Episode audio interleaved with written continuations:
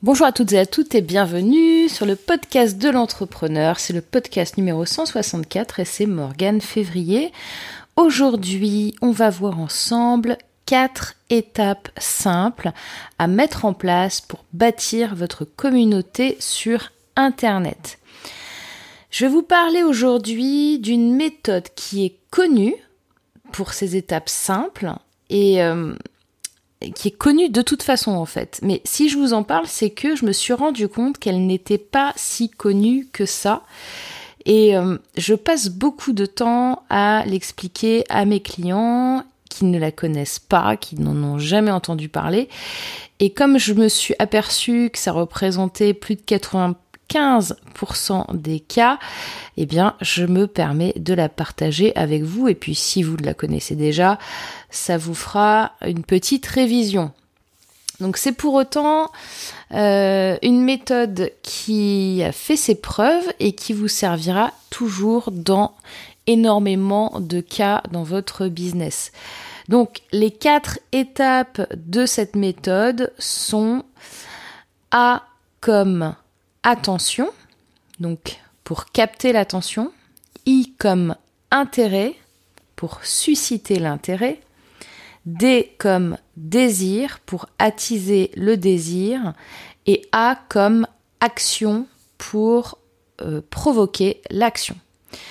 C'est une méthode qui n'est vraiment pas toute jeune. Euh, selon les, sources que j'ai trouvées sur un Wikipédia anglais, je vous mets le lien euh, dans la description, elle aurait plus de 100 ans. Oui, alors je suis un petit peu tombée de ma chaise euh, quand j'ai su ça parce que je ne savais pas qu'elle avait plus de 100 ans cette méthode. Et, euh, d'ailleurs, il n'y a pas de, j'ai pas trouvé en Wikipédia français, hein, je l'ai trouvé en, Wikipédia anglais. Ça, prouve quand même encore une fois qu'on a pas mal de retard sur les techniques puissantes de marketing. Bref, petite parenthèse. Et du coup, euh, du coup, ce que j'avais envie de partager avec vous déjà dans un premier temps, c'est l'histoire de cette méthode. Parce que c'est vrai que, je sais pas si vous le savez, si ça fait longtemps que vous êtes dans, dans le marketing, mais en fait, on utilise encore à l'heure actuelle beaucoup de méthodes qui, euh, qui ont été inventées euh, il y a longtemps. Hein, dans, dans, les années euh, début euh, dans les années 50, dans les années 40, dans les années 60. Euh, moi, je consulte énormément de d'auteurs américains et qui, qui, sont nés qui sont nés il y a très longtemps. Donc je voulais profiter du coup, comme j'ai lu cette histoire sur, sur Wikipédia, le Wikipédia anglais, de vous raconter un petit peu l'origine. Voilà, l'origine du terme euh, et euh, qui, qui, est pionnier, etc. Donc c'est intéressant. Donc j'ai traduit euh, ce que j'ai trouvé sur le Wikipédia américain, enfin ou anglais, je sais plus. En tout cas, c'était écrit en anglais. Donc à l'origine, aux environs de 1880, le terme EIDA et son approche globale sont généralement attribués au pionnier américain de la publicité et des ventes, monsieur Saint Elmo Lewis. Dans l'une de ses publications sur la publicité, Lewis a postulé au moins trois principes auxquels une publicité devrait se conformer. La mission d'une publicité est d'attirer un lecteur de sorte qu'il regarde la publicité et commence à la lire, alors de l'intéresser pour qu'il continue à le lire. Parce qu'à l'époque, c'était des publicités forcément vues l'année en écrit uniquement. Hein. Il n'y avait pas de, télévision, il n'y avait pas de promotion euh, sur Facebook. Alors pour le convaincre, de sorte que quand il l'a lu, il le croira, si une publicité contient ces trois qualités de succès, c'est une publicité réussie. Donc selon euh, F.G. Colson, Lewis a développé sa discussion sur les principes de la copie, selon laquelle une bonne copie, donc euh, quand je dis copie, c'est euh, je l'ai peut-être mal traduit. Une bonne, non, je l'ai bien traduit, mais c'est pour mieux vous expliquer. C'est pas une copie au sens copier, c'est une copie au sens, c'est un mot qu'on utilisait quand on était plus jeune. Une copie au sens papier. D'accord? Donc, euh, donc une bonne copie, une bonne euh, écriture sur papier devrait attirer l'attention, éveiller l'intérêt et susciter la conviction.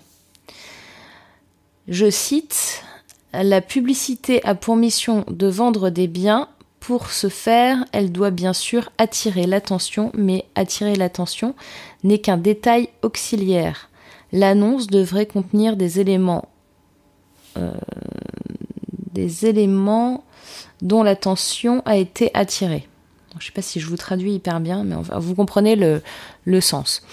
Euh, l'importance d'attirer l'attention du lecteur comme première étape de la rédaction des textes. Donc l'importance justement d'attirer l'attention du lecteur comme première étape de la rédaction du texte a été reconnue très tôt dans la littérature publicitaire comme le montre le manuel des annonceurs et le guide de la publicité. Les premiers mots sont toujours imprimés en majuscules pour attirer l'attention.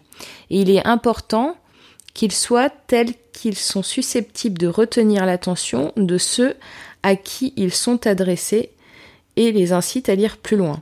Donc ça c'est marrant parce que ça m'a fait penser au, au titre euh, quand vous écrivez des titres sur Facebook, euh, sur sur Facebook, sur YouTube, etc.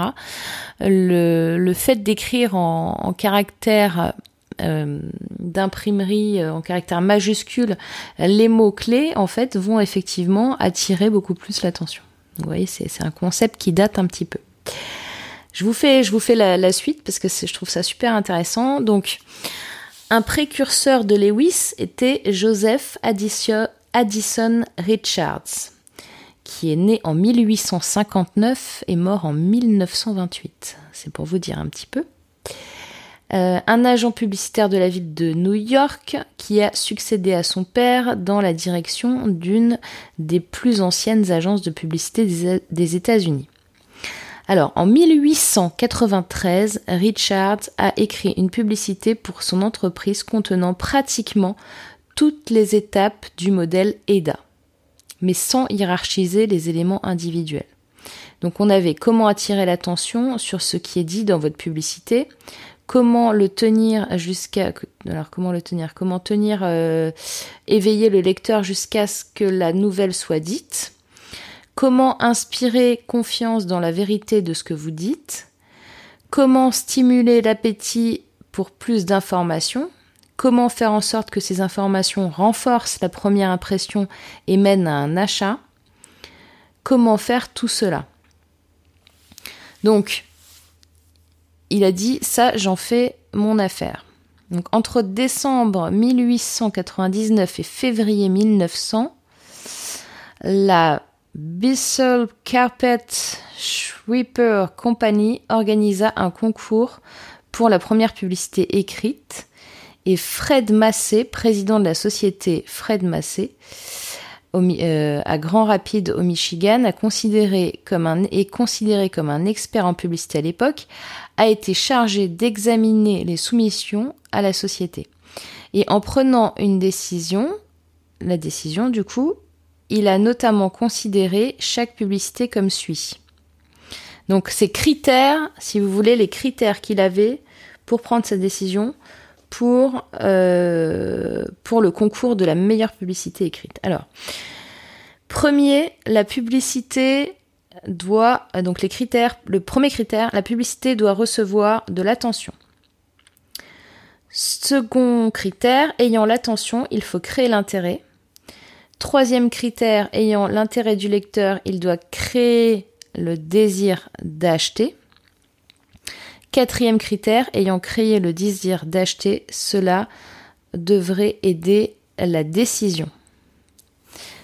Donc vous voyez, c'est quelque chose qui est là depuis très très longtemps et beaucoup de gens, s'y sont intéressés et euh, comme quoi les idées euh, sont les mêmes.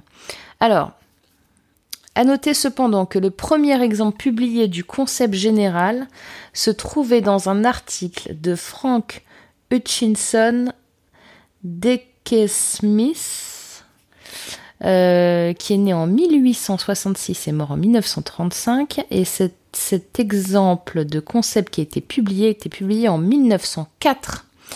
Et les quatre étapes de De Schmidt étaient l'attention, l'intérêt, le désir et la conviction.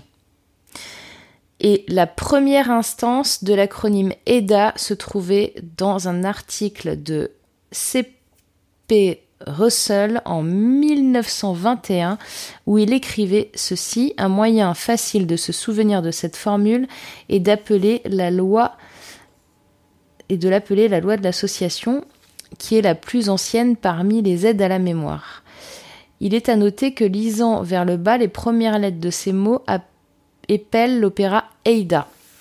Quand vous commencez une lettre, alors vous dites-vous Eida à vous-même et vous ne tromperez pas. Euh, attendez. Et quand vous commencez une lettre, alors dites-vous Eida à vous-même et vous ne vous tromperez pas comme la forme de votre lettre est concernée. En gros, ça veut dire euh, si vous pensez à Ada quand vous écrivez euh, une lettre, vous allez avoir la forme qui est euh, la meilleure possible en termes de copywriting et de lettres. Donc les principes de base du modèle EDA ont été largement adoptés par les représentants des ventes qui ont utilisé ces étapes pour préparer des présentations de vente efficaces après la publication en 1911 du livre d'Arthur Sheldon, Successful Selling. Je ne sais pas si vous l'avez lu. Il date de 1911, comme quoi. Euh, au modèle original, Sheldon a ajouté la satisfaction d'insister sur l'importance du clientélisme répété. AIDA est la clé de voûte de la partie promotionnelle des 4 P du marketing mixte. J'espère que vous connaissez les 4 P. Je ferai peut-être un podcast là-dessus. Un autre, une autre fois, parce que sinon ça va durer beaucoup trop longtemps. Le mélange lui-même étant un élément clé du modèle qui relie les besoins des clients via l'organisation aux décisions marketing.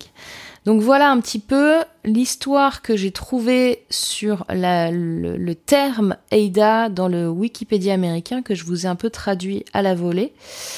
Et, euh, j'ai trouvé ça super intéressant, donc j'avais vraiment envie de le partager avec vous. Euh, ça, me fait penser euh, quand, je vous dis qu'une idée n'a pas d'importance. voilà, enfin, à un moment, on a tous des idées en même temps. on, on s'inspire de ce qu'on a vécu, de ce qu'on a vu, de nos expériences. Et donc forcément, euh, voilà, un modèle comme ça, euh, ça fait, euh, il a plus de 100 ans, quoi, plus que ça même. C'est, fou, quoi. Voilà, petite, petite note d'histoire sur le podcast, j'espère que vous avez apprécié. Donc, dans quel cas concret, pourquoi je vous parle de ça aujourd'hui? Parce que en fait avec la méthode EDA vous pouvez l'utiliser pour euh, pour plein de choses. Pour plein de choses. Par exemple la, rédaction d'un pitch la rédaction d'une page de vente la rédaction euh, d'emails pour vos clients et vos prospects donc comment ça fonctionne c'est ce que je vous disais tout à l'heure. Donc numéro 1 attirer donc il faut attirer l'attention de vos prospects avec une phrase choc, avec un mystère, avec un titre original. Euh, et notamment, sachez que euh, sur Internet ou quand vous êtes en présentiel, que vous faites du pitch, vous avez vraiment quelques secondes uniquement pour captiver l'attention de votre audience. Ça, c'est un vrai premier pas. Et je discutais euh, la dernière fois avec un YouTuber que vous connaissez peut-être qui s'appelle Micode, qui me disait euh, qu'il a vécu une grosse, grosse différence. il voit l'énorme différence entre une vidéo où il met un titre vraiment euh, un peu racoleur euh, avec une phrase choc et une vidéo où il en met pas. Et là, il a plusieurs, plusieurs millions de vues, donc voilà. Au moins, on peut mesurer des bons KPI. deuxième, deuxième point, euh, s'intéresser. Donc intéresser le prospect en lui parlant son langage et en lui faisant comprendre que ses préoccupations et ses problèmes sont compris. Troisièmement, le désir. donc susciter le désir en proposant à votre prospect une solution, un produit, un service qui va l'aider et qui va répondre à ses attentes et à ses besoins. Et le quatrièmement, donc l'action, donc provoquer l'achat de votre solution de manière irrésistible grâce à une offre spéciale, une offre particulière à ne pas manquer. Et vous l'avez compris, cette méthode va pouvoir vous servir tous les jours pour créer votre communauté de manière efficace. Euh, d'ailleurs, concernant la formation de la semaine, comment créer une communauté de fans sans audience et devenir, influenceur. Elle est donc disponible jusqu'à dimanche, comme vous le savez, avec un tarif préférentiel. Je ne vais pas vous en reparler plus que ça. Euh, voilà, bon, je pense que le podcast a duré un petit moment, donc je vais m'arrêter là pour aujourd'hui. Je vous souhaite un excellent week-end. Je vous dis à lundi prochain pour du coup une nouvelle thématique, puisque vous avez compris maintenant trois podcasts par semaine, le lundi, le mercredi, le vendredi, avec une thématique précise, une formation à la clé. Alors, pour le moment, je ne sais pas si je vais faire ça pendant toute ma vie, mais en tous les cas, pour le moment, c'est le cas. Euh, et qu'est-ce que je voulais vous dire d'autre? Oui, voilà, ben je, vous, je vous souhaite un, un excellent week-end et je vous dis donc à lundi prochain pour euh, un nouveau podcast. À lundi, bye bye